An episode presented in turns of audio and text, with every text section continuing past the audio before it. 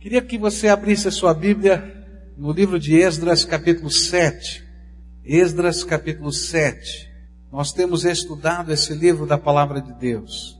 E esse livro fala da reconstrução do templo. Mas a partir do capítulo 7 até o capítulo 10, há uma outra temática que vai entrar dentro do contexto desse livro. Para alguns poderia parecer que a reconstrução do templo e do culto em Jerusalém fosse tudo. Mas na verdade os capítulos 7 a 10 nos ajudam a entender que Deus desejava muito mais do que isso, do que um templo e um culto. Ele queria reconstruir o seu povo. Ele queria reconstruir uma nação espiritual. Ele queria que o seu povo fosse um povo sacerdotal para toda a terra. E por isso, o templo era apenas uma pequena parte do alvo divino. Ele desejava avivar o coração e a fé, o compromisso do seu povo com a missão do seu reino. E é nesse contexto que Deus levanta um outro homem que vai surgir aqui na história.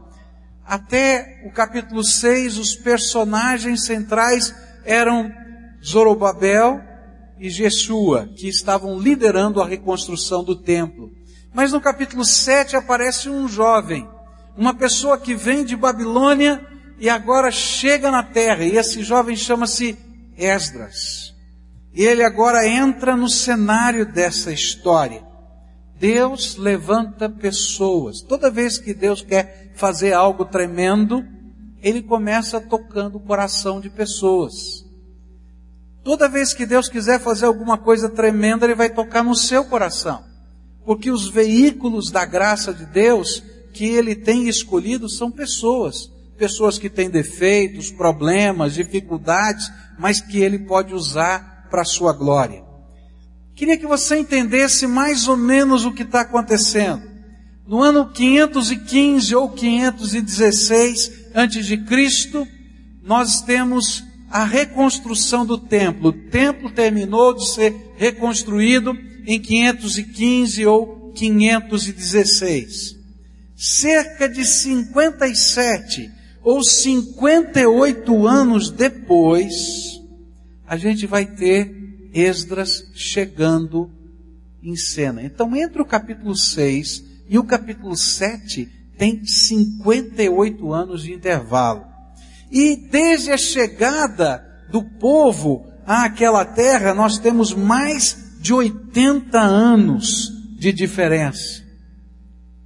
No meio de tudo isso, no ano 483 e 473 antes de Cristo, acontece algo que vai mover a fé do povo judeu fora de Jerusalém.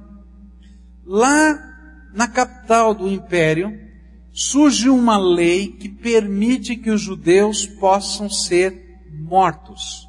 E num determinado dia, agendado, qualquer pessoa que encontrasse um judeu na rua e o matasse, não teria qualquer problema com a justiça. Você pode imaginar uma lei dessa? Isso se encontra no livro de Esther. E por causa dessa lei, o povo de Deus começou a jejuar, começou a orar, começou a buscar a face de Deus, tentando encontrar uma solução para essa dificuldade toda. E Deus intervém, vai usar a rainha Esther, vai usar o sonho do rei, enfim, todo o livro de Esther é a história da intervenção de Deus na solução desse problema. E fruto disso, desperta um avivamento no meio do povo de Deus, lá longe de Jerusalém. Enquanto isso, aqui em Jerusalém, o povo estava acomodado, tinha o templo, tinha o culto, mas estavam se esfriando e permitindo que a sua vida começasse a adquirir algumas pequenas coisas do meio, da sociedade, dos costumes do seu tempo. E é por causa disso que alguns anos depois Deus levanta esse jovem, Esdras, que era um dos oficiais do império, E Deus permite que esse jovem volte para sua terra. E ele volta com uma missão dada por Deus, mas que o rei autorizou num decreto de fazer daquela região de Jerusalém e da Judéia um lugar onde a lei de Deus, a palavra de Deus, fosse a maneira das pessoas julgarem a vida e discernirem a vida.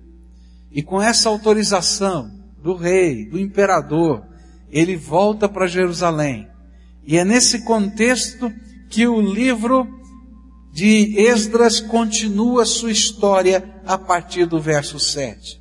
O capítulo 7, na verdade, conta-nos quem era Esdras, qual foi a autoridade dada por ele e tem uma expressão no contexto do, do livro que se repete todo o tempo. Dos capítulos 7 em diante, essa expressão vai voltar e vai voltar, e Esdras escreve assim: E a boa mão do Senhor estava sobre nós. Porque a boa mão do Senhor estava sobre nós, o rei nos mandou para cá com essa autoridade autoridade até para nomear juízes seculares que julgassem segundo a lei de Deus. Porque a boa mão de Deus estava sobre nós, todos os recursos para a implantação desse projeto judiciário e de ensino cristão foram autorizados e pagos pelo império. Porque a boa mão do Senhor estava sobre nós, mil e quinhentos homens mais seus filhos, mais suas esposas e todos os seus bens, toneladas de prata e ouro que haviam sido dedicados para esse projeto, vieram em segurança sem que um soldado guardasse a caravana. Porque a boa mão de Deus estava sobre nós, tanta coisa aconteceu. Queria olhar para essa visão do que está acontecendo lá em Esdras 7 e fazer algumas perguntas. Como é que a boa mão de Deus pode estar sobre nós? Eu tenho encontrado muita gente que às vezes vem a um templo, vem a um culto e vem num momento de angústia da sua vida. Vem profundamente preocupado, trazendo pesos da sua alma, dificuldades do seu coração. E na verdade chegam a esse lugar dizendo: Deus, Será que o Senhor pode estender a tua mão de bênção sobre a minha vida? Será que a boa mão do Senhor pode estar sobre mim? Vamos ler a palavra de Deus. Esdras capítulo 7, versículos 10. E depois capítulo 8, versículos 22. A Bíblia diz assim: Pois Esdras tinha decidido dedicar-se a estudar a lei do Senhor e a praticá-la e a ensinar os seus decretos e mandamentos aos israelitas. A mão bondosa de nosso Deus está sobre todos os que o buscam, mas o seu poder e a sua ira são contra todos os que o abandonam. Primeira dica de Esdras, se você quer que a boa mão do Senhor esteja sobre você, então tem uma dica muito simples. Esdras vai colocar isso de uma maneira muito clara e ele diz assim: a mão bondosa de nosso Deus está sobre todos que o buscam. Você quer que a boa mão de Deus esteja sobre a tua vida? Então, a coisa mais simples é essa busque ao Senhor. Busque ao Senhor. A Bíblia diz claramente em vários lugares: buscar-me-eis e me achareis quando me buscardes do que? Todo o vosso coração. É interessante que às vezes a gente confunde a busca a Deus com os nossos costumes religiosos ou confundimos a busca a Deus com algumas práticas cultuais. É muito fácil a gente colocar, por exemplo, um nicho dentro de casa e aquele nicho ter uma imagem e a gente passar por aquela imagem, reverenciar aquela imagem e imaginar que isso é buscar a Deus. É muito comum a gente ter uma Bíblia em, casa, abrir a Bíblia num texto qualquer das Escrituras que tenha algum valor, algum significado de proteção e ajuda, e às vezes a gente nem mais lê aquele trecho, a gente só passa a mão na Bíblia, né? E a gente diz assim, opa, fui abençoado, não é? E a gente imagina que isso é buscar a Deus. Eu me lembro que quando garoto, esse é um costume que vem se perdendo na história, mas eu me lembro que muitas vezes estava dentro do ônibus, indo para um lugar qualquer de São Paulo, e na medida em que a gente passava por uma igreja católica, algumas pessoas dentro do ônibus olhavam para a igreja e imediatamente faziam o sinal da cruz. E às vezes a gente acha que buscar a Deus é simplesmente participar de algum tipo de liturgia. Algumas pessoas que todos os dias oram a mesma oração. De manhã cedo, de tarde, repetem as mesmas palavras. Mas será que é isso que Deus tem dito? Será que é isso que significa buscar a Deus? A Bíblia vai dizer para a gente que buscar a Deus é alguma coisa que se faz e precisa ser feita de todo o coração e de toda a alma. Queridos, o que a gente tem que viver é o desejo de ter um encontro pessoal com o Todo-Poderoso. O que a gente tem que experimentar é aquela, aquele sentimento do fundo da alma de que eu quero conhecer o meu Deus. Eu quero ouvir a voz dele. Eu quero sentir a sua presença. Eu quero aprender da sua sabedoria. E na medida em que a gente vai buscando ao Senhor nesta intensidade e nesta simplicidade, a gente encontra o coração do Pai que tem prazer de ser encontrado e de se derramar em graça sobre a nossa vida. Eu aprendi isso bem cedo. Eu aprendi que a gente pode encontrar Deus e ouvir a voz de Deus. Com 12 anos de idade foi isso que fez mudar a minha maneira de pensar a respeito da fé. Quando ouvi alguém falando que podia conversar com Deus e ouvir a voz de Deus. E eu comecei a buscar lá no meu quarto, com a porta fechada, a presença do Senhor, eu queria conhecer esse Deus que fala. Eu queria entender como ele fala. Eu queria sentir a presença dele. Depois de algum tempo, eu comecei a ler as biografias de grandes homens da fé do passado.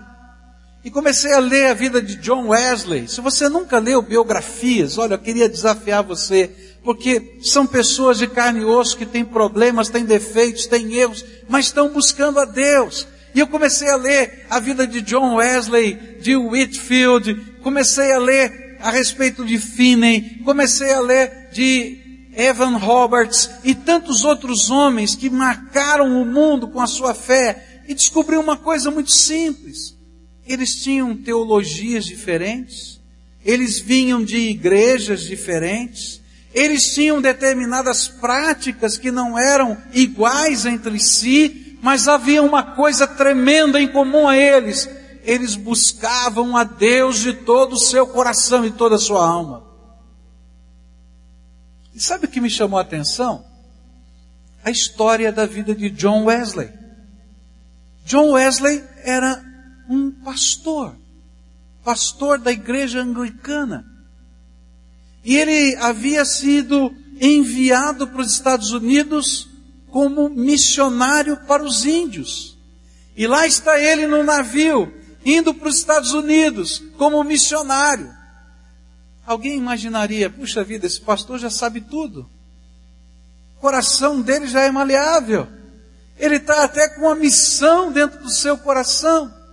Mas no meio daquela viagem veio uma tempestade muito forte. E o navio começa a jogar para tudo quanto é lado. E dentro do navio tem um grupo de pessoas que não pertenciam à igreja anglicana, mas também eram cristãs. Eles vinham de uma região da Alemanha chamada Morávia. E naquele momento que todo mundo estava com medo, desesperado, aquele povo adorava a Deus e gozava da presença do Todo-Poderoso num sentimento tão profundo de presença de Deus. John Wesley olhou para aqueles homens e disse: Eu não tenho o que eles têm. Tem alguma coisa nesses homens?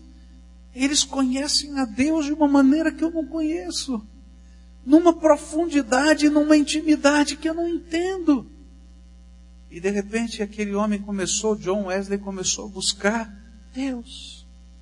E ele escreve na sua biografia que quando ele volta à Inglaterra, ele descobre que as ondas do amor de Deus podem vir como um turbilhão sobre a nossa alma e a gente se sentir envolvido nelas, numa profundidade como nunca antes ele tinha sentido. Eu vou fazer uma pergunta para você hoje. A presença de Jesus já se manifestou na tua vida? Você já ouviu a voz de Deus no seu coração? Você pode sentir o Deus vivo caminhando com você todos os dias, ou você participa só de uma liturgia. Você quer conhecer a boa mão de Deus sobre você? Então busca o Senhor de todo o seu coração. Busca e diz: Jesus, eu quero te conhecer. Jesus, eu quero ouvir a tua voz. Jesus, eu quero sentir a tua presença. Eu quero que os dons do teu espírito fluam através de mim. Gente, Deus quer tocar a nossa vida com a sua graça. Agora, sabe por que, a gente não busca? Porque nós somos entulhados todos os dias com tanta coisa que não há lugar dentro do nosso coração e da nossa alma, nem do nosso tempo, para conhecer o Deus Todo-Poderoso. Querido, se você quer conhecer Deus, você tem que estar na presença dele e investir tempo. Tem um ditado popular, né, que se diz assim: que se você quer conhecer alguém, você tem que comer um quilo de sal junto com ele. E a sabedoria desse ditado popular é o seguinte: ninguém consegue comer um quilo de sal de uma vez. Vai morrer se fizer isso. Mas a gente tem que saborear um pouquinho cada dia. Você quer que a boa mão do Senhor esteja sobre você? Então busque.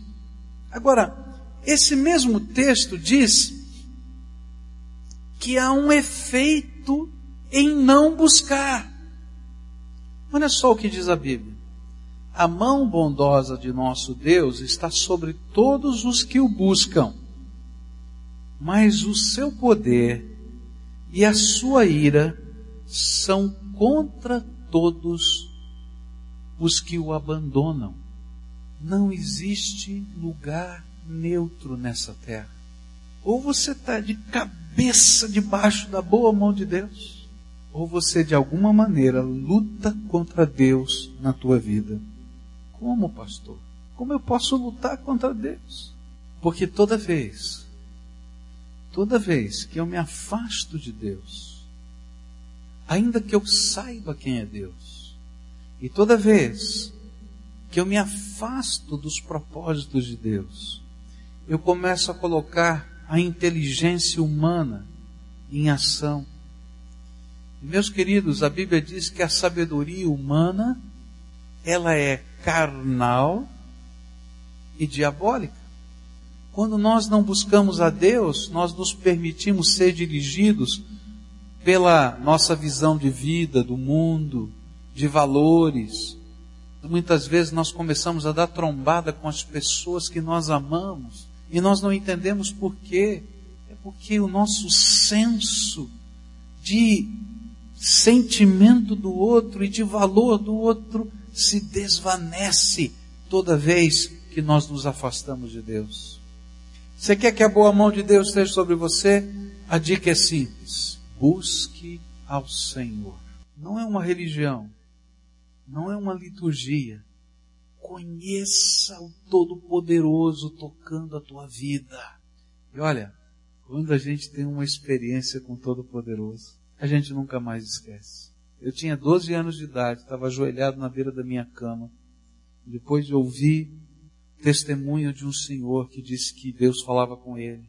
E eu orei, Deus, se tu podes falar, fala comigo. E aquela vez foi a primeira vez. Eu tinha nascido numa igreja, eu tinha crescido numa igreja. Mas aquela vez foi a primeira vez que eu senti a presença de Deus na minha vida. Queridos, Deus me visitou de uma maneira tão tremenda. Eu não vou me esquecer nunca mais. A presença de Deus era algo tão forte, tão forte, que eu não conseguia parar de tremer. Eu tremia da cabeça aos pés, porque eu sabia que o Todo-Poderoso estava ali do meu lado. Sabe, depois que eu aprendi que Deus pode falar com a gente, que a gente pode conhecê-lo nessa profundidade, eu não consegui parar de buscá-lo. Eu quero mais. Eu quero mais. E sabe o que é tremendo? Deus é uma fonte inesgotável, porque Ele é infinito. Se você conhece a Deus, então olha como você tem buscado a Deus. Porque muitas vezes o inimigo tenta entulhar o poço de Deus da nossa alma. A Bíblia diz que fluem de dentro de nós rios de água viva. Mas aí vem o inimigo e entulha o poço, a mina. E a gente não pode sentir o sabor da água viva. E sabe o que a gente tem que fazer? Cavar, tirar fora isso e buscar a Deus de todo o coração. A segunda dica que esse texto me ensina sobre a boa mão de Deus. Ele vai dizer, pois Esdras tinha decidido dedicar-se a estudar a lei do Senhor e a praticá-la. Segunda dica, quer que a boa mão de Deus esteja sobre a tua vida? Tenha um compromisso com a palavra de Deus. A gente primeiro busca Deus. E a gente encontra esse Deus. Mas nós precisamos de trilhos que nos ensinem a caminhar com Deus todos os dias. E então, a coisa simples que a palavra de Deus diz é: comprometa-se com a palavra. Esse homem vai ser o líder de um avivamento. Esse avivamento começa na Babilônia, com um grupo de pessoas que estão orando e dizendo: a nossa fé tem que ser avivada, o nosso compromisso com Deus tem que ser mais forte. Não adianta só ter um templo lá em Jerusalém. Nós temos que fazer não somente o templo, mas fazer da nossa vida o templo. E começa um movimento lá longe. E esse movimento começa a envolver a província de Babilônia, se lança pela Pérsia e vai chegar a Jerusalém com esses homens, com essas mulheres, trazendo algo novo. Agora, que nós estamos buscando a Deus, nós queremos viver segundo a palavra de Deus. E aqui muita gente para na jornada da fé. Tem muita gente que quer buscar a Deus, que quer viver a emoção de um encontro com o Todo-Poderoso. E até vivem a emoção de um encontro com o Todo-Poderoso, mas param na jornada espiritual aqui, não caminham adiante. Porque para poder caminhar adiante, você tem que fazer um pacto com o Deus que se revela como Ele é na palavra. Queridos, há uma grande tentação na minha vida e na sua vida de imaginar que Deus é do jeito que eu imagino. É por isso que o Deus verdadeiro e único, Ele mesmo disse quem Ele é.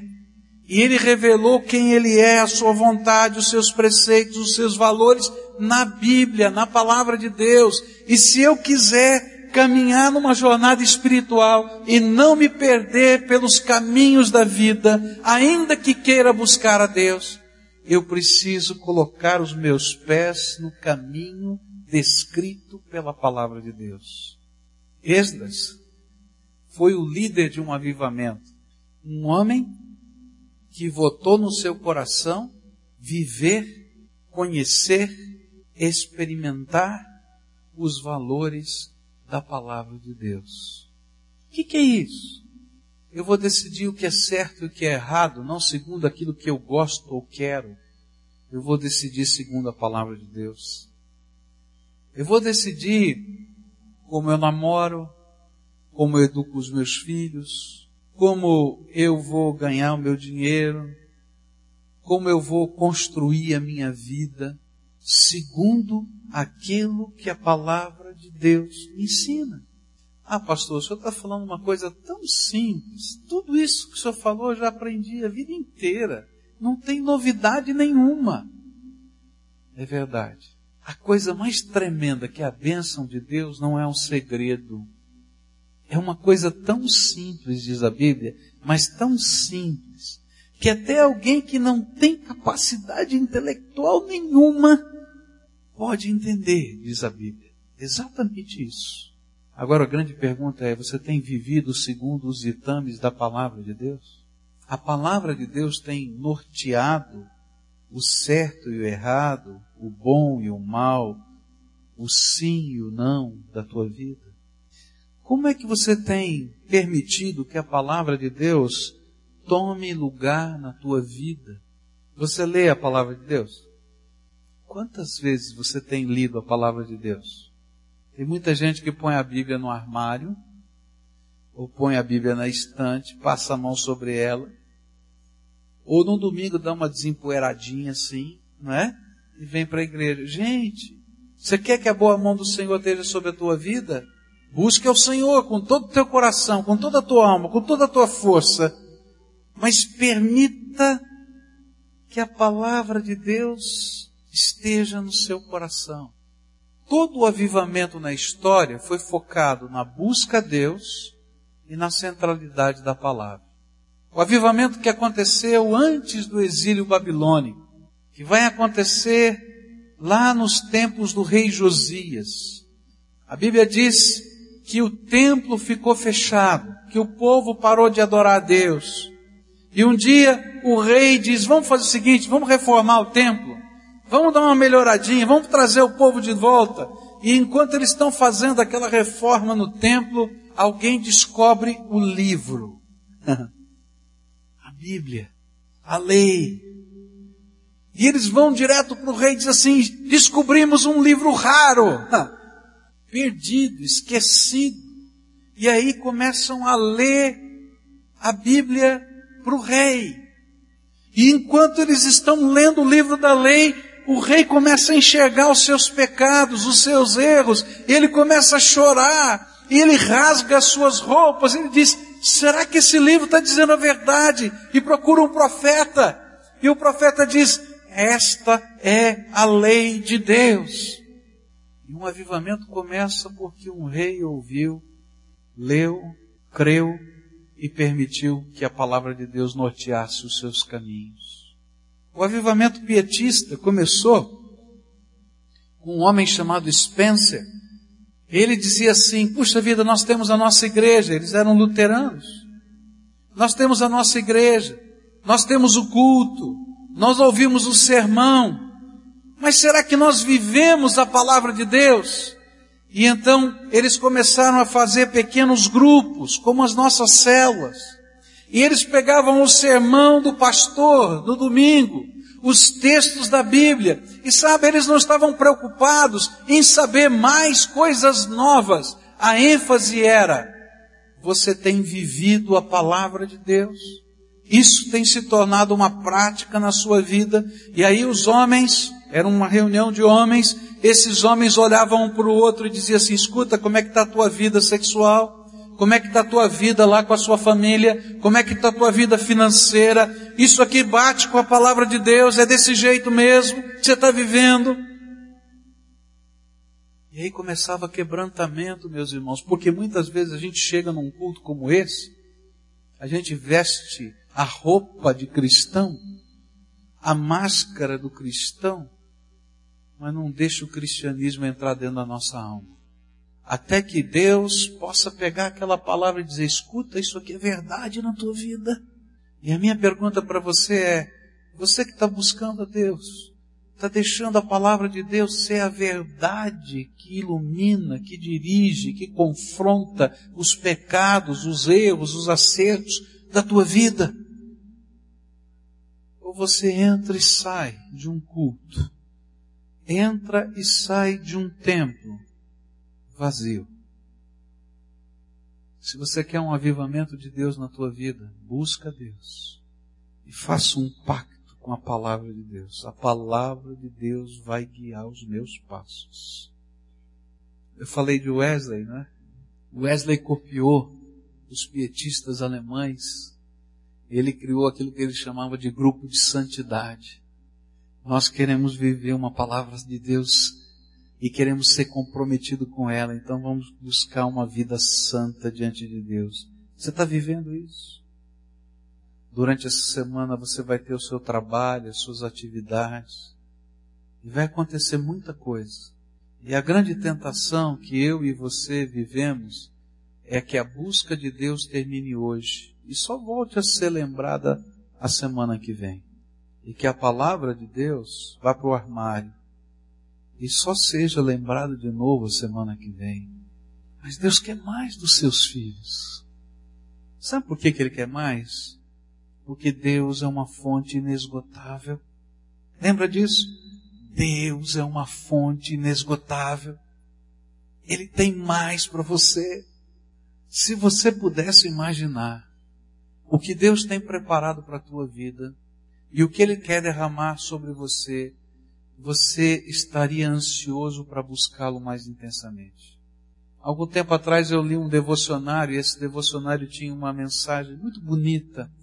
Ele dizia assim: joias aos seus pés. Não sei se você já leu essa meditação. Ele diz que quando a gente anda na sala do trono de Deus, na presença de Deus, as joias da graça de Deus são derramadas sobre nós.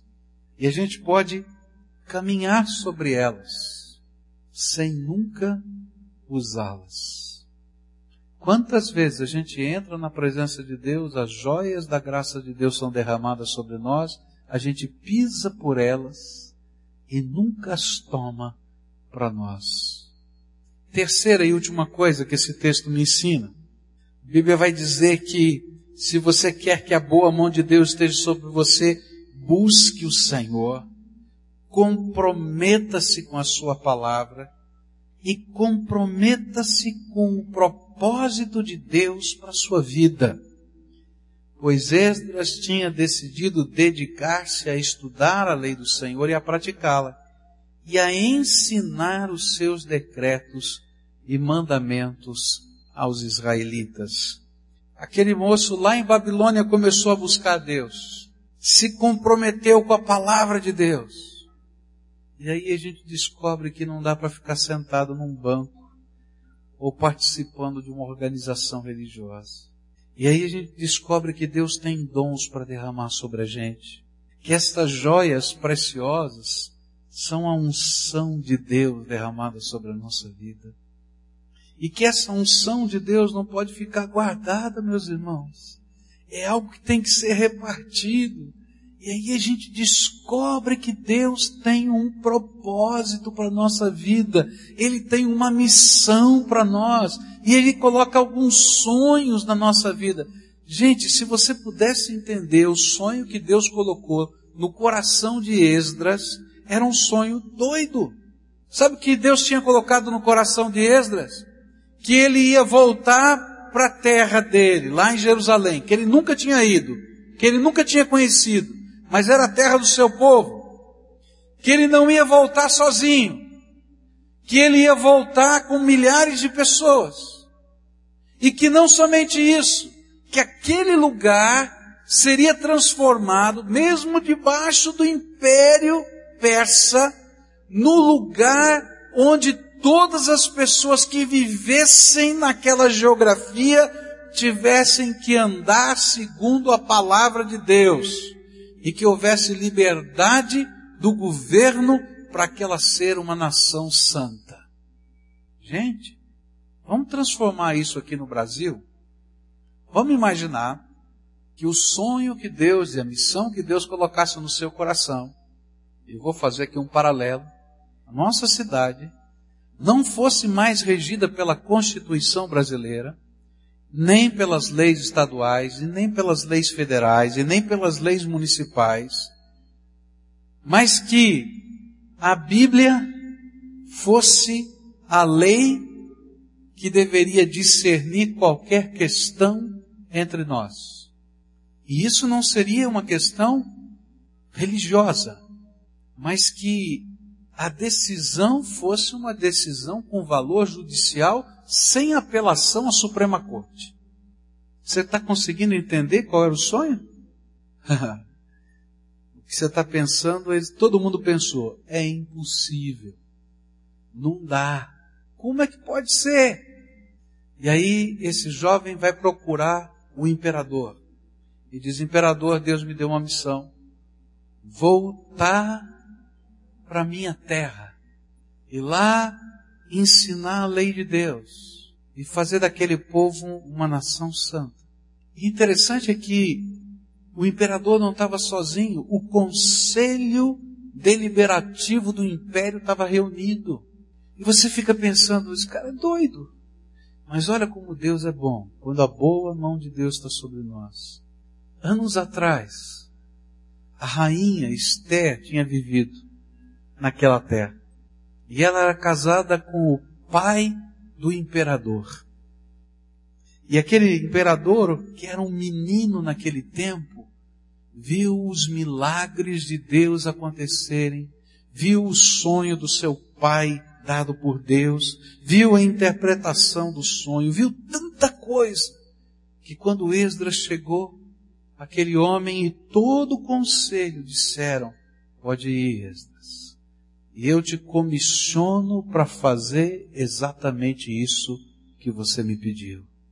E aí a gente vai descobrir uma coisa, queridos. Quando a gente busca Deus de todo o coração, quando a gente se compromete com a palavra de Deus, e quando a gente se compromete com a missão que Deus tem para a nossa vida, a gente vai começar a andar na dimensão do sobrenatural.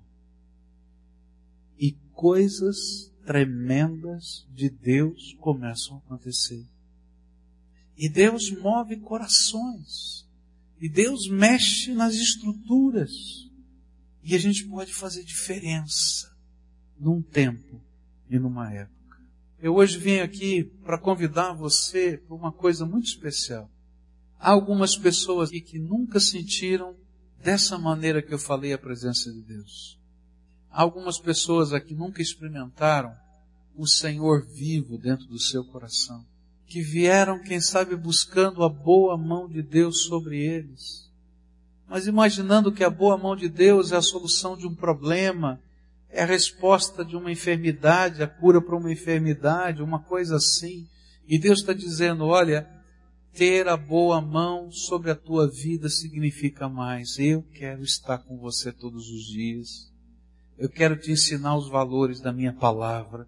E eu quero te comissionar para ser meu servo, meu ministro, meu missionário, meu representante nessa terra. E aí a gente vai começando a andar numa dimensão nova. Talvez até aqui os sonhos da tua vida estivessem focados em outras coisas. E Deus está dizendo: eu vou colocar novos sonhos, novos propósitos, nova visão. Quantas vezes Deus já colocou alguns sonhos no meu coração?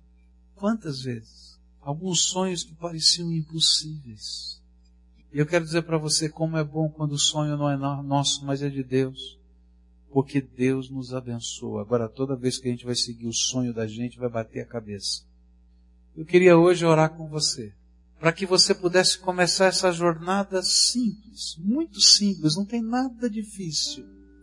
É convidar o Senhor Jesus para começar a guiar você passo a passo, buscá-lo de todo o seu coração é firmar um pacto com Ele, dizendo: Jesus, eu quero que tu sejas o primeiro na minha vida e, na verdade, o único Senhor do meu coração.